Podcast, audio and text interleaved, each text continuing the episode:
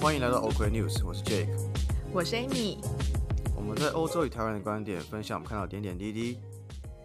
看腻了美中角力和非蓝即绿吗？那就来听听欧洲的声音吧。好哦，那我们今天来报新闻喽。对啊，哎呦，今今天今天其实声音都有一点沙哑，你知道为什么吗？不晓得听众有没有听得出来？因为我们早起，超级无敌早起的，我的妈呀！需要喝点水。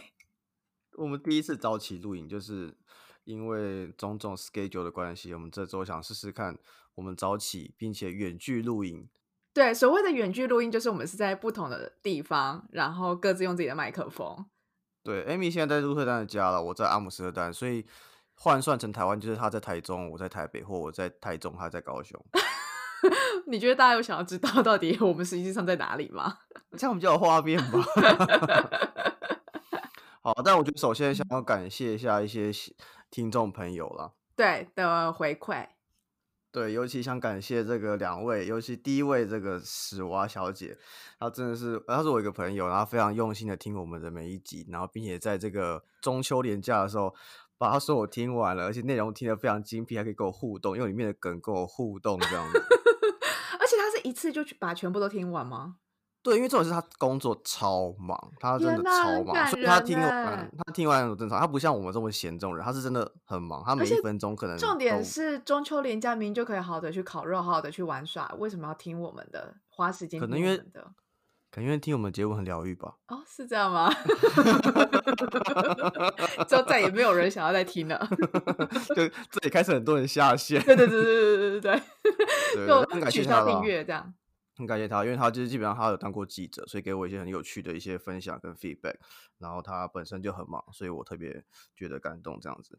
然后另外一位呢，就我们的圆圈圈，我们的新朋友，真的，他其实是我国中同学。啊，是你国中同学？我因为我跟他完全，因为我想说，哎，我完全就是真的是新朋友，我没有，但是脑中没有画面。我知道，但是你很爱他，因为他说他瞬间变全呃 J 粉了。对，他是我的第一个粉丝，我很感动，而且还一直给你鼓励，就是说你的声音 OK。对，但是但是呃，感谢你的鼓励，但是你不用担心，因为我不是一个玻璃心的人，虽然我很在意，但我不会玻璃心。我是一个我是一个容易在意他人。评论，但是不玻璃心的人，我只是单纯喜欢。你好矛盾哦。看，对。好了，OK，那我们今天第一则新闻报什么？今天哦，哎，其实，在进入新闻前，我们就稍微再带一下说，现在目前疫情状况好了。虽然说每周好像都在讲疫情，大家很怕大家会烦，但是我们还是一定要稍微更新一下下。这周很值得分享，因为记得上次录新闻的时候是四千嘛，对不对？三四千。哦，嗯，那现在基本上我们这个以这个成长的状况来说，昨天突破新高，昨天是十月九号，已经突已经到五千九百七十一人了，所以今天录完就可以破六千喽。为什么这么看？而且是单日，对，单日感染数，嗯。就是呃，然后我是有看到有新闻是说，就是包含那个目前医院能够负荷那些病床啊，还有医疗人员，因为很多医护人员也因此就是也感染，然后检验出是阳性的状态，所以整个的那个医疗体制其实也很担心，他们那也非常紧绷这样子。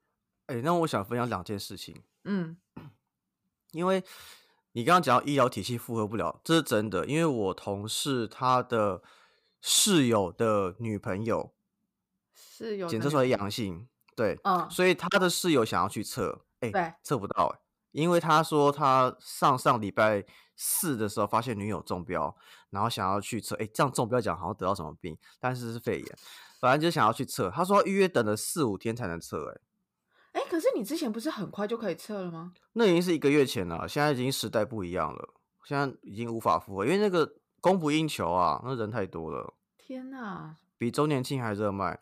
然后第二件事是因为我，你刚刚那句话，你刚刚那句话是很风凉话的态度，你知道吗？然后不能这样讲，我希望大家健康。对。然后第二件事我想分享是，因为我昨天去市政府去拿一个文件，哎，他们现在真的很严的，你没有戴口罩不能进去。因为一开始我忘记戴口罩，我就放在口袋，然后我忘记戴，然后我就走进去，然后就把我拦下来，他说：“哎，不可以，你要戴，你要口罩，不然不能进来。”还好你有戴，不然你就白跑一趟。对，而且那个是很久以前口罩，就是放在放在口袋忘记拿出来的那种。真的是一个非常不正确的示范呢。对，请大家不要学习，就是很糟。然后，但是好处是进去之后发现，哎，所有人都戴口罩，这是我很久没有看到这么多人戴口罩，而且都是外国人的地方。你说包含就是里面在。做事的人啊，或者说所有工作的人不一定，但是基本上进去的民众全部都要戴口罩，而且他们路上也很多人戴口罩。哦，路上有哦，那真的蛮难得，因为我觉得在鹿特丹这边，我目前还没有看到路上有明显很多人戴起口罩。因为可能昨天市政府那边算比较公家机关吧，然后他们现在的规定是说，如果你不戴口罩的话，的确店家或是政府机关可以。禁止你进来，所以他们可能怕麻烦，还是会戴，而且可能也怕死吧，因为现在人真太多了，现在感染数太多了，所以他们自己有点害怕。对，嗯，好，对，而且，哎，我再分享一件事情好了。你不是刚才说只有两件事情要分享？拜托了，就我之前想说啊，我是趁，然后趁入冬以前出，嗯，去附近玩一下，想说啊，我现在可能有点时间这样子，就发现，哎，所有人都拒绝荷兰人入境。拒绝荷兰旅客，没有，应该是说他们就算接，是他们是完全不接受，还是说你只是进去你要有十四天的隔离方式啊？一个是你要带报告，可是报告是你要自费一百三十欧，你要去做一份报告证明你是阴性的。嗯。第二个方式是你进去之后，比如说我去德国，我就要隔离十四天。对。哦，那那你隔离十天，你要玩屁呀？对，所以就是算了。不是，所以这本来这心态，这时间点就别再玩了吧。对，这心态不 OK。但是我稍微统整一下，就剩下波兰跟瑞典可以去。所以如果有听众真的想出去玩的话，我已经帮你统整好了。可是问题是，那也是你之前查到的，搞不好现在政策又改变了。两天前查的，所以可以，还可以。目前还行，目前还行。OK，好，进入正题，我们进入正题。好了，进入正题。那今天我们第一个要分享新闻是什么呢？我们要分享一个，就是在黑马这边的呃药妆品发现有石棉的成分。石棉是什么啊？我就要先讲黑马是什么啊？是吗？黑马之前我们有提过啊。如果如果大家记得，黑马就是一个就是一个这边的，算是这边的生活工厂加无印良品无印良品的结合体综合体。对对对，有点像是一个生活店这样子的概念。然后。然后的话就是说，因为石棉其实在两千年左右就已经被欧盟禁止使用了，因为它有点致癌的成分。然后在二零一六吧，嗯，附近的时候也被台湾呃禁止使用，因为其实它会有很多的粉尘，造成呃民众用了之后可能会有致癌的风险。那石棉的话，它其实是一个算是像建，因为像这种要怎么讲？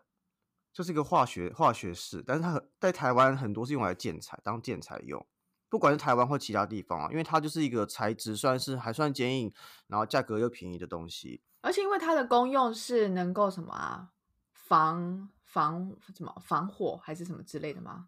防火防水之类的，然后就是算是很反光。以前在以前在盖房子很广泛使用了，但是其实在台湾的话。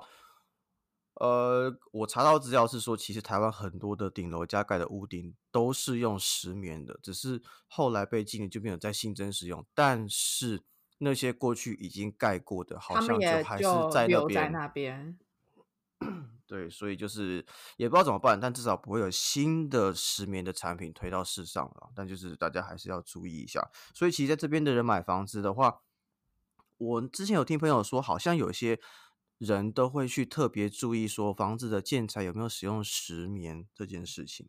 嗯，就是会需要去检测。哎，我们是不是在为自己的那个 下一集做一个那个 预告？我想说，我想说不要这么明显，但你把它讲出来了。对，我们下一集呢，就刚好会推出这个在荷兰这边呃租房买房的经验的分享，那也会分享一些嗯。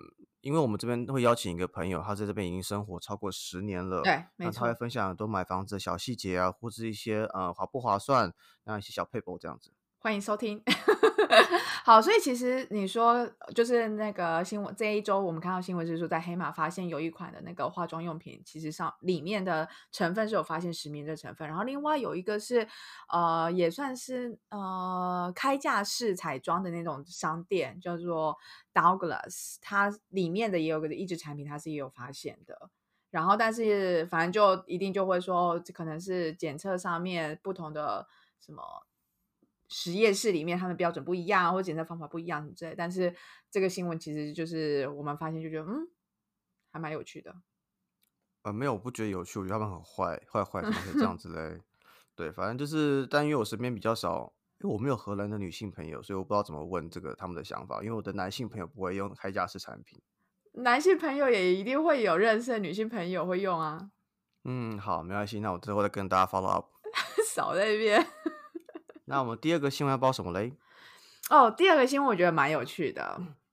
第二个新闻就是，呃，在这边有一个政党，他们就提出，应应该是说明年大概三月的时候。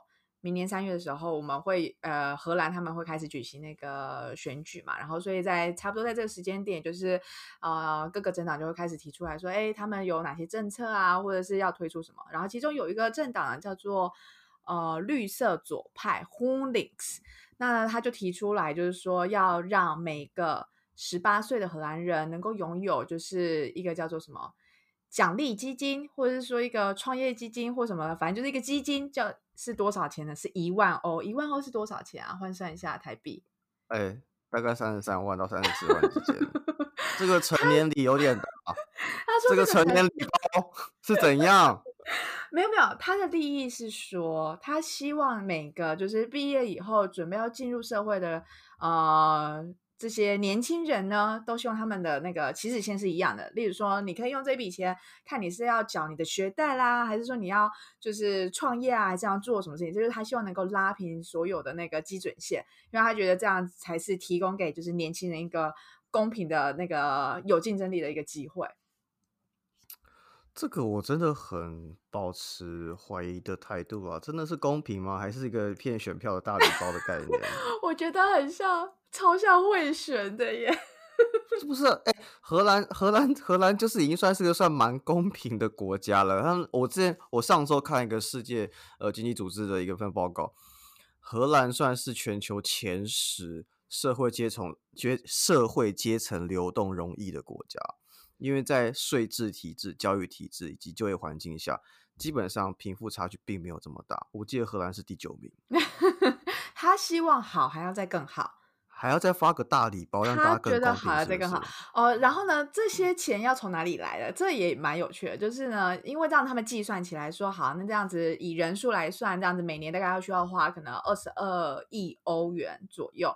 那这笔钱呢，他们是要让就是你知道，呃，资产多的人，例如说，好，资产超过一百万欧的人呢，那你就是超过那一部分呢，每年就是一 percent 就要拨到这个所谓的青年。什么奖励基金的概念？青年大礼包。对，青年大礼包。所以有钱就干爹。然后如果资产超过两百万欧的话，那你超过部分就每年要缴就是两 percent 之类的，就是这样的一个。听起来听起来好像共产国家哦。呃。他们是希望能够怎么样？就是能够啊拉平社会的基准，然后让每个人都有同样的机会能够去发展。所以呢，你要创业，你要做什么事情都可以，这是他们的利益两善的地方。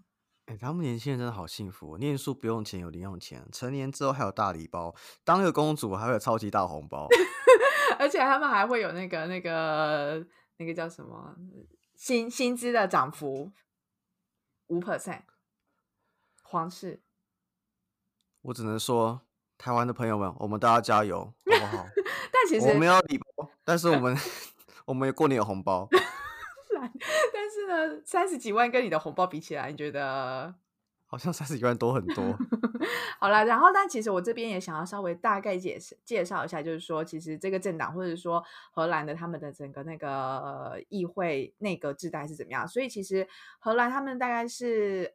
应该是说荷兰的选举制度跟台湾不太一样，就是台湾是直接选，例如说市长、选地方首长，或者说选总统什么之类是直接去选。那以荷兰来讲话，他们是那个人民会去选议会，就是议长等等，然后以及说今天在呃议会内阁制的这个体制之下呢，人民是选政党，然后之后再看这政党他们所得到的那个得票率，然后去数他们上下议院的那个比例这样子。那以上一次投票应该是二零一七年，因为他们是每四年投一次。二零一七年啊，那个众议院选举的投票率啊，其实很高，就是你猜看大概多少？而你都说很高，台湾这是七十趴，我也觉得很高，所以你说很高，我才八十五。哦干你，哎耶，哎，你真的是蛮厉害，没有啦，没有到那么高，大概是八十一点九。但是其实这是我那时候看到，对我看到真是蛮蛮压抑，就是没有想到，就是其实荷兰对于就是呃荷兰人民对于选举这件事情的参与度，其实是还蛮热衷的。然后呢，呃，以下议院来讲呢，就是总共有一百五十个席位嘛。那在这些席位当中，就会再看说各个政党他们的分配席次。那以现在目前来讲的话，最多的席次是所谓的 VVD，也就是现在目前的那个总理所属的那个政党。是吕特那个吗？对对对对对对，就是上次在那个叫大家就是看球赛要闭嘴的那一个。对对对对对。他的所属的叫 VVD，叫做自由民主人民党。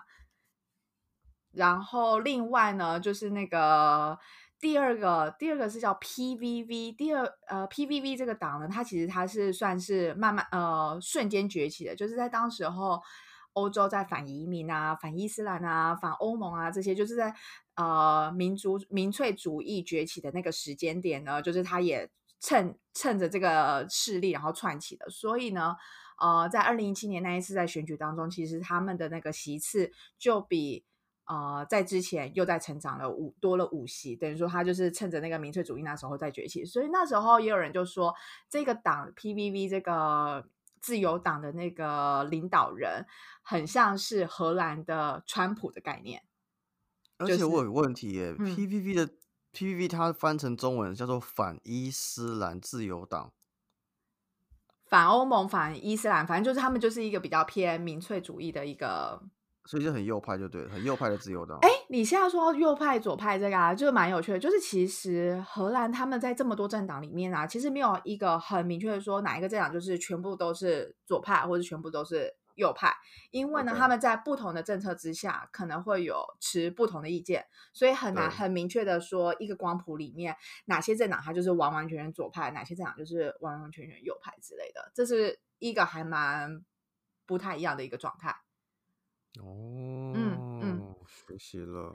然后另外那个刚刚我们说的那个提出那个要给大家那个什么七年大礼包的那个。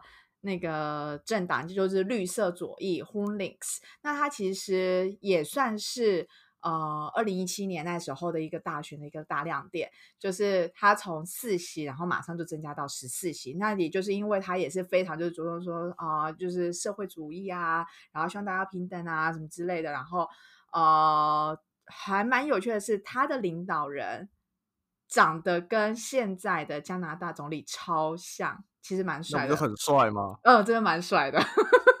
你可以 Google 看一下照片。我我想要把 Amy 现在的脸截图下来给大家看。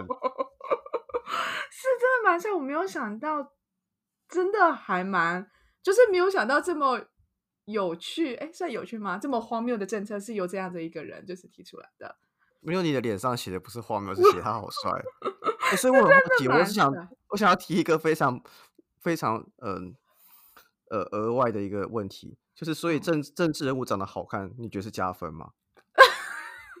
好，我看我已经看到答案了，就是蛮 讨喜啦，蛮讨喜。没关系，我已我已经看到答案了，没关系。蛮讨喜，但我也没有因为他就是长这样子，然后就觉得说这个政策很好什么的。因为毕竟我也不是荷兰人，而且我也超过十八岁，我也拿不到这个礼包啊。对啊，但是如果我是十八岁以下青年，我一定支持这个政党，因为我可以拿青年大礼包。可是问题是。他们能够投票是十八岁，不是吗？对啊，但我会鼓吹我的父母投给青年大礼包，因为我家不够有钱。哎呦，OK OK，原来是这个那个意思，是不是？好啦，Anyway，所以就是跟大家分享一下。那我们也不晓得，就是到底接下来，就是我觉得在明年，因为他们大概选举应该是到明年三月左右吧，所以三月那时候就。在那之前，我相信一定都会有各个政党会提出很多不同的政策啊，搞不好今天是这个政党提出大礼包，明天可能是哪一个政党要提出什么东西这样子，所以我觉得我们都可以持续的再好好的观察一下。对，我们再帮大家发了什么更荒谬的政策。好哦，那再来是下一个新闻。我讲下一个新闻前，我们要顺便提一下亚塞拜人吗？哦，就是亚美尼亚跟亚塞拜然的那个。对，你是差点忘记。我没有忘记，我只是就哦，对耶，这样子的概念。但其实我们那时候，OK，我想一下哦。好，这样子好了，我来我来稍微统整一下。他们其实之前暑假就有了先嗯互相攻击一次，只是那时候没有太大的伤亡，所以其实没有太多媒体报道。但这一次是因为呃在加纳区，就是因为他们，我先跟大家解释一下他们两边到底多么的复杂。好，关于 关于亚塞拜然跟亚美尼亚，我来教大家怎么样去分辨这个东西。大家先把手掌拿出来。好，两只手吗？两只手，两只手，因为你的左边是亚美尼亚，嗯，你的右边是亚塞拜然，OK。然后左边的亚美尼亚是由俄罗斯支持的，你就想普丁喜欢穿阿玛尼，这样比较好记。来透了，已经喜欢穿阿玛尼西装，所以他支持亚亚美尼亚。那右边是土耳其支持的亚塞拜然，那你就要想你在右边的手掌心的中间有一个地方叫加纳区，它虽然在亚塞拜然，但它是其实是亚美尼亚的土地。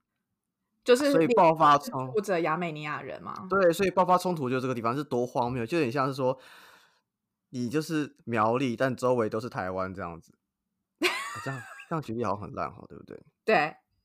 好，那我的没有没有，那我我再用另一个方式举例，所以你可以想象说，其实，在那个区就是有点像它是高加索地区，那其实那边本来就很多宗教文化的冲突，因为很多人会信伊斯兰，都会信天主那一派的，那其实本身理念上就会差异非常大，价值也差异非常大。那又有背后的大国去支撑，造成那边的一些冲突，所以其实近几年来一直都很严重。嗯，那我觉得市面上已经有很多的媒体做很很精辟解析啊，像什么范奇斐啊，然后等等的，我觉得都已经很清楚。但是我觉得我们这边就教大家怎么去联想他们那边情况就好。所以如果你换做台湾，就很像说台湾有南边。呃，我只举例哦。假设南南边都比较支持，呃，都是民进党的，那背后有美国去支撑；北边都是比较偏蓝的国民党，背后有中国去支撑。但偏偏呢，偏偏呢，南边又有个高雄是投给蓝的，所以他处在四面楚歌的状态下，就像这样子啊。但大家不用太认真，反正就是大家想象一下这个观念就好了。我觉得比喻的部分大家不要认真，但是我觉得刚刚用手掌那个去表示说它那个相对的那个地理位置，然后以及它只它过去背后的那些原因，为什么土耳其要支持亚塞拜然啊？然后为什么俄罗斯要就是支持就是亚美尼亚之类的？我觉得这些东西呢，大家如果有兴趣，绝对可以在现在很多的不同的新闻平台可以看到。因为呢，我们这边就不再赘述，因为想说大家都已经在分享，而且分析的一定比我们更透彻，所以呢，我们就用一个就是你知道。比较轻松、有趣的方式跟大家提一下的。但是其实我们今天更想要分享的新闻，是我们发现一个更有趣，而且其实是可以跟我们上礼拜的那个 LGBT 的主题去做结合的一个新闻。没有错，因为呢，在上周的时候，比利时呃推出了新的内阁阵容，那其中有一位呢叫做 Petra de Sutter，他是比利时首相。哎，你不要笑成这样，你这样很过分。忍住了，你刚刚好，反正不重要，我不想理艾米。反正他是呃第一位跨性别的呃副总理。嗯，那基本上苏特女士呢，她其实是过去的话，她其实是一个呃医学教授。那她在四十岁的时候决定要成为一位女性。那她一直以来其实都是在政治，嗯，在学界跟政治论坛都有做出很大的贡献，这样子。哦，真的，我以为，对对对对对。那其实这个东西呢，我这边想顺便提一下，说他们其实比利时有趣的地方是说，其实比利时很容易遇到就是无政府状态，因为其实像二零一零，因为他们其实跟荷兰很像，也是用联合政府的方式，所以其实就是你各党派出来之后，你需要去协商说啊，那个要由谁推谁做啊。因为像荷兰，它是没有一个党可以过半的，所以通常他们都是要去跟其他的党去联合组成这个执政党的概念，所以他们就叫做联合内阁制的概念。所以如果今天我找不到任何一个政党能够跟我一起联合的话，那他们就会有点像是停摆概念，就停摆在那。那对，其其实比利时超会停摆，比利时它过去在这这这这个阵容推出以来，其实也是停摆了很久。那过去甚至有长达二零一零到二零一一的时候，有长达五百四十一天都是没有内阁的状态。是因为他们就是主不出这个那个，因为他们要一直去协商，然后一直协商不出来，因为他们又比荷兰更复杂，是比利时它有分荷语区。法语区甚至德语区，对，所以他们他们彼此的文化差异是也很大，甚至也有也有像台湾这样国族认同的问题，因为他们其实是夹在荷兰、德国、法国、卢森堡，所以他们其实对自己的呃文化啊、语系啊什么等等，其实是很 suffer 的。那在演进到其实他们对于在政治的理念上也会有很大的冲突，嗯，会有比较多分歧。对对，但是提个有趣点啊，就是说，即使他们会有嗯组不出内阁状况，但是不会到没有总理的状况，因为他们会有一个情形，就是说，如果他们的呃内阁推不出来，会由上一位总理当做一个过渡总理，所以他就继续做事。呃，所以 所以其实他所以所以其实哦，听起来好像没有内阁，没有没有内阁，好像没有政府，很可怕。但其实他们还是有人在那边做事情，所以就是前一任要继续拖拖下去这样子。对你不能用，你不能拖啊，是承担这个责任，承担，OK，承担任何可能性。所以其实他们就不会像美国那样是完全停摆，所以什么预算啊、执政啊什么，其实都还正常，只是说没有新的阵容可以出来接这件事情。哦，哎，那我蛮好奇的，你说他，你刚刚说这一个那个副副副总理吗？然后他是四十岁开始决定要那个改变他的那个性向性别，对，性别，对。那。所以他应该算是以目前来讲是当到最高的政治首长的，算是跨性别人士。嗯，就我们目前看到资料是哦，因为其他可能蛮多呃欧洲国家会有总理或副总理制统治，但是目前如果是身为跨性别的话，他会是第一人，并且是最高职位状态。哦，对对对，而且那他就有在报道里面说，他其实觉得说，嗯。应该说有趣的地方在于说，欧洲这边的报道并没有很特别去强调他是跨性别这个身份。那他也回应说，其实这样才是正确的，因为因为每个人的性别选择是自己的。如果能够把这个事情看为常态，那才是一个进步的价值，不需要特别。大四的，好像是哎，嗯，好像是，因为对我们来讲，我们会觉得，哎，这个我们会觉得，哎，这蛮有趣、蛮特别的，然后蛮不一样。可是我们就会一直去放大检视。相对来讲，这样子的行为，其实就表示说，其实我们还是没有以一个非常平等的一个。呃，看法去去去看待每一个人选择自己性向的那个权利。对对对，然后一方面他也说，就是其实他他也很荣幸能够有这样子的受到这样的关注，虽然他没有特别想要高调这件事情，但他知道说，其实有他这样出来的话，也能够让更多的人能够勇敢的做自己，不管你想要做怎么样性别的认同，因为呃，我觉得就我的认知好了，我觉得说真的，其实性别认同是自己的事情。其实只有自己能够决定，外界怎么说，其实并不是那么重要的事情。所以其实我还蛮开心，可以看到什么像，呃，有一些网红啊，或是一些政治人物，一些有声量的人，能够勇于做自己，因为他们在这样的过程中，是能够去渲染给一些还没有勇气为自己做决定的人，去往前一步的。虽然这样论述起来，我好像快要跨性别一样，或是出轨一样，但我没有，我只是很支持你们。其实我觉得这真的蛮重要，因为其实很多时候会大家会觉得，就是自己会觉得自己好像的声音没有被听到，或是自己不敢为自己发声。所以当今天有一些像是这些网红更有影响力的人，他们愿意站出来，勇敢的站出来，然后并且鼓励支持这样子的一个风气的话，其实相对来讲是能够让整个氛围更变得更友善。没有错，我觉得如果有一天就是当。当彼此的性别呃不会再受受到这么大的重视的时候，那就是我们一个更好的世界的时候。而且像这次我另外想提一个东西，就是因为像最近的金马金曲奖，最佳新人持修嘛，对不对？我看到这个新闻，就有些人说哦，他什么不男不女什么之类，但是其实我觉得这一点都不重要，因为大家金曲奖，其实在意的是你的音乐表现，你的作品怎么样。重点我觉得性别是什么不重要啊，真的不是重点。嗯，说真的，我还不知道他是男生或女生，但是我也不在意这件事情，因为我只是觉得，哎，音乐好听比较重要。嗯嗯，哎，但老实讲，我真的在这之前，我真的。我觉得我今天没有 follow 这些就是流行音乐的，就是歌手啊或什么之类的。我觉得突然间我好像已经是要上一代的人了。那是因为我们老了，所以我们不会知道新 新歌跟新人是谁。这是我们老了，真的时代的巨轮。哎，好了，就大概这样子。那我们希望就是我们可以这边分享一些更多在欧洲有关于不同文化啊，或是人权啊等等的议题，让大家知道说，其实世界上各个角落都有不同事情发生。那每一个个体都是独立的存在。为什么我觉得我们今天的结尾突然变得好正向哦？我觉得快要起鸡皮疙瘩了，这很不像。是啊，因为我们就是想要承接上一次点点的那个特辑啊。哦，对啊，哎，其实上上个礼拜的特辑真的反应很不错，哎。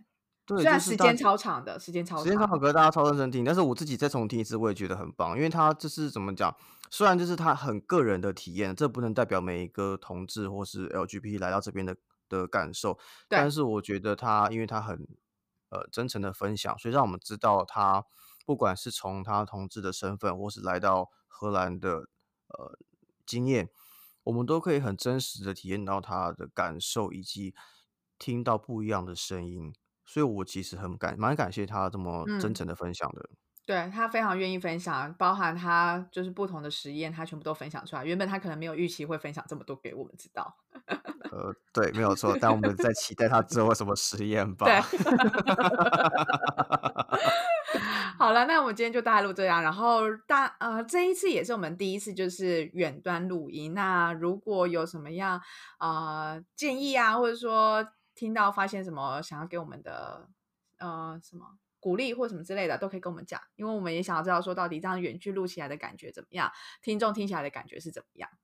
对，因为毕竟刚刚其实我们九点就已经起床 联 系，但我们十点多才录，因为我大概来回试了十次，怎么样声音才不会那么那么扁。就是有一个人，不管他是要测试他的吸音的效果，还是说什么他的椅子高度，还是他要多吃几个喉糖，还是他要喝几杯水，他这边真的是很难有呢。算了。好，好了，那我们先到这边，我们 先到这边，好好，谢谢大家。